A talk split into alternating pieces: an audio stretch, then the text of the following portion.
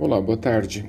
Então, dando seguimento ao anúncio do trailer que eu fiz ontem, eu vou falar um pouquinho sobre o porquê e como o brasileiro vota.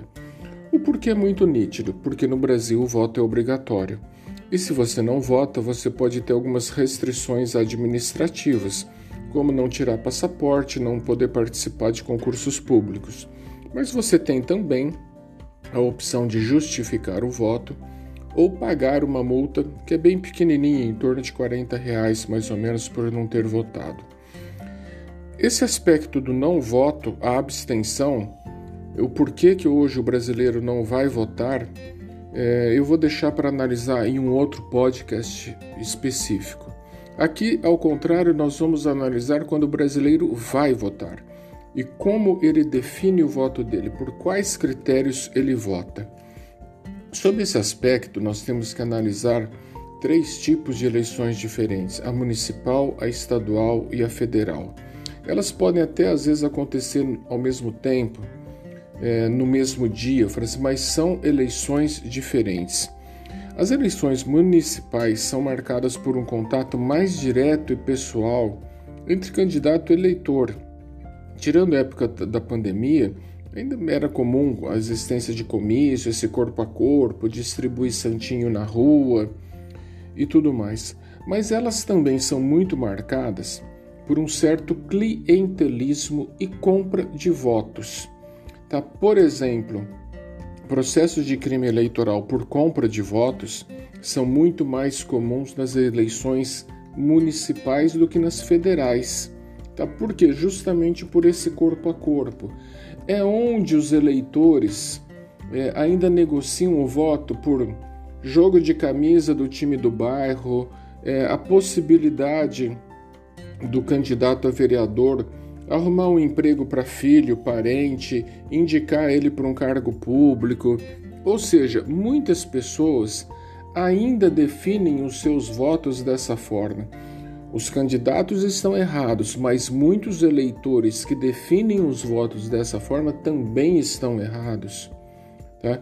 Então, em muitas situações, não interessa a qualidade e quem é o candidato. O que interessa é o que ele vai proporcionar para a pessoa individualmente e não para o bem da coletividade.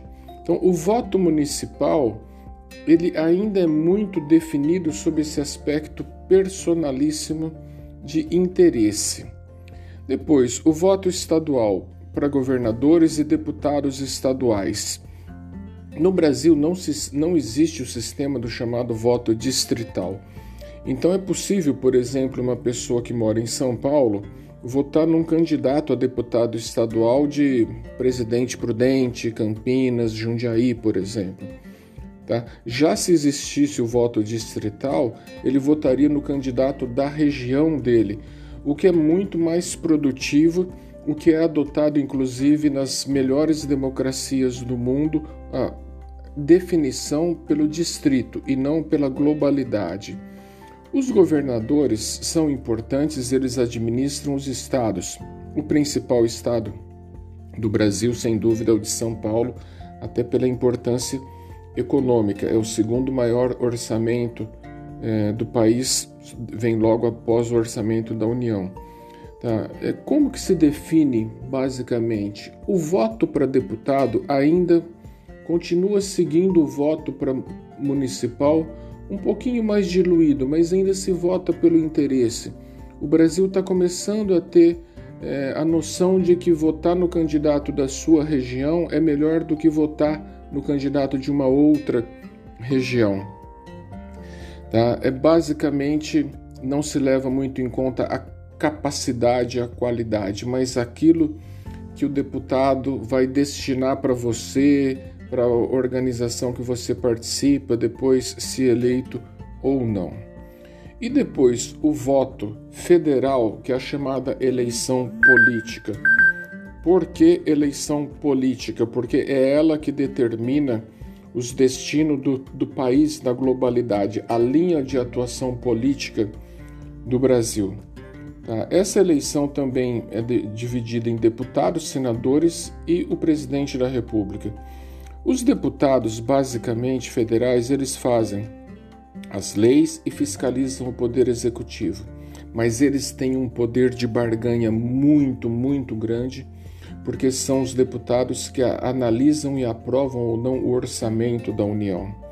E é dentro do orçamento do União, da União que eles fazem as negociações que é para terem direito aos chamados destaques do orçamento. Porque com esses destaques, essas parcelas do orçamento, eles podem destinar verbas para a região de onde eles são originários. Então daí de novo volta a situação do clientelismo. Eles negociam com o governo, ameaçam o poder executivo de não aprovar orçamento é, e outras situações para quê? Para que o poder executivo tenha que ceder. É uma barganha, é uma moeda de troca, literalmente. E que depois eles vão fazer essa moeda de troca onde? Nas bases eleitorais deles. Como? Destinando dinheiro do orçamento da União só para quem vota neles, para quem destina a, a votação nele ou no interesse do partido dele. É uma espécie de voto de cabresto ou do coronelismo como existiu no Brasil lá nos anos 800. O que se repete também no Senado é, o, o Senado tem uma eleição majoritária, então, ou seja, você precisa ter um número maior de votos para ser eleito. O Senado representa a unidade da federação e eles possuem atribuições bem específicas, como, por exemplo, a de julgar o presidente da República em caso de impeachment. Nessa hipótese, o Senado é presidido pelo presidente do Supremo Tribunal Federal. Quem se lembra do impeachment do Fernando Collor vai lembrar que na época foi o Sidney Sanches, ministro do Supremo, que presidiu o Senado. Recentemente, no caso da Dilma, foi o Ricardo Lewandowski, ministro do Supremo à época, que presidia o Senado. Essas eleições, quando eu falo clientelismo, é uma expressão que se estuda muito em história e também em ciência política. Tá? Porque o Brasil é marcado por esse clientelismo eleitoral.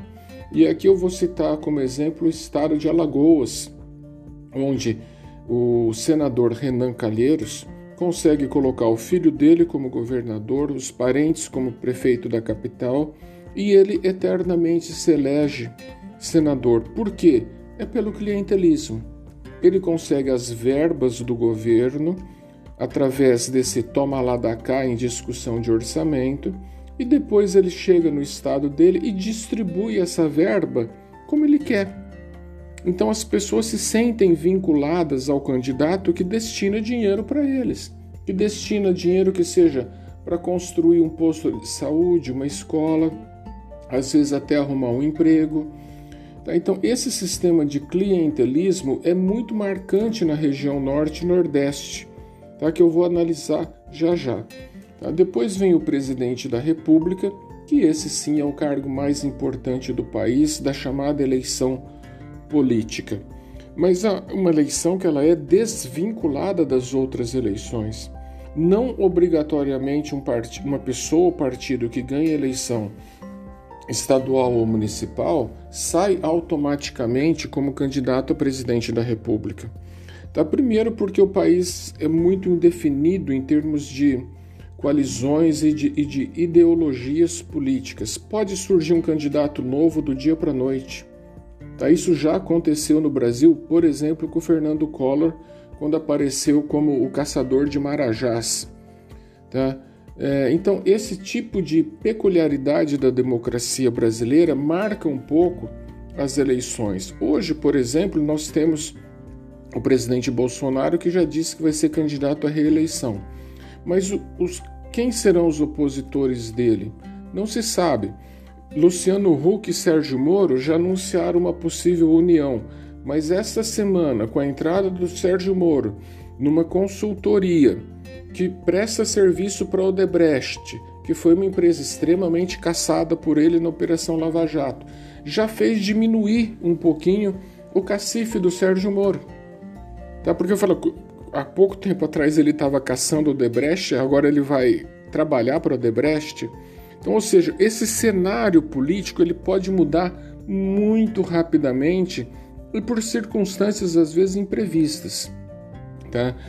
Vejam, o presidente Bolsonaro foi eleito basicamente fazendo campanha pela internet, tá?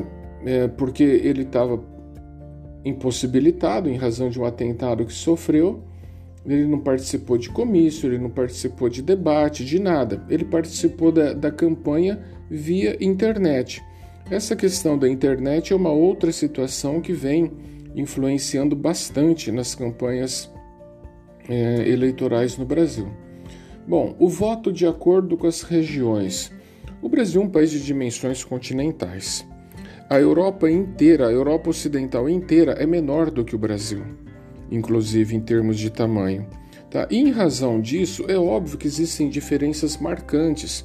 O, o povo do Nordeste, o cidadão nordestino, define o voto de uma forma diferente do que o povo do Rio Grande do Sul, por exemplo. O voto no Nordeste é muito mais marcado pelo clientelismo do que o voto no Sudeste, onde ainda se vota não por ideologia, mas pela convicção de tentar escolher o melhor. Tá? O voto na região norte tem a mesma característica do Nordeste, no Sul, no Sudeste. O Centro-Oeste é uma região um pouco indefinida é, em termos de ciência política para falar como que o povo vota. Eles votam mais pelo candidato do momento. Tá? Eu falei assim, mas vejam que esse aspecto do, do clientelismo, do voto do toma lá da cá, ainda é muito marcante no Brasil. E uma coisa que vem marcando muito as eleições nos últimos tempos, e falo com uma certa tristeza, não é a escolha do melhor candidato, mas é a escolha do, abre aspas, menos pior, fecha aspas. Ou seja, você vota não por estar votando porque ele é bom, porque ele é o melhor, mas sim porque os outros são piores, porque os outros você exclui. Tá? Ou seja, isso demonstra que nós não temos no cenário político brasileiro bons candidatos. Porque se nós tivéssemos bons candidatos, o povo sim arregaçaria as mangas, iria para a rua, faria campanha, vote neste porque este é o melhor. Mas mesmo quem vota consciente, vota no menos pior. Isso demonstra o quê? A fraqueza da nossa classe política.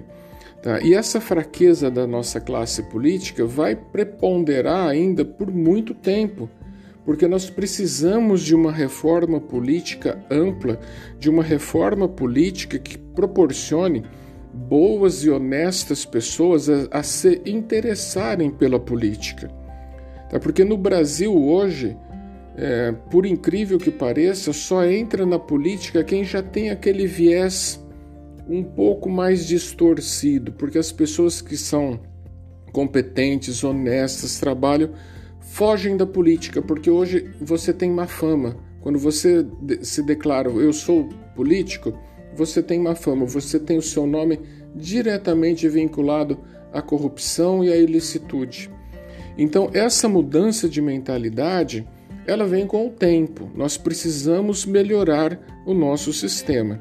E aqui, para finalizar, eu vou citar uma frase muito famosa do Ulisses Guimarães: Para uma má democracia, mais democracia. Ou de um cientista político inglês que ele diz: somente a boa política, a prática da boa, da boa política, poderá nos salvar da má política. Espero ter esclarecido alguma coisa, acrescentado alguma coisa e voltarei com um novo podcast para completar alguns itens desse. Obrigado, bom fim de semana a todos.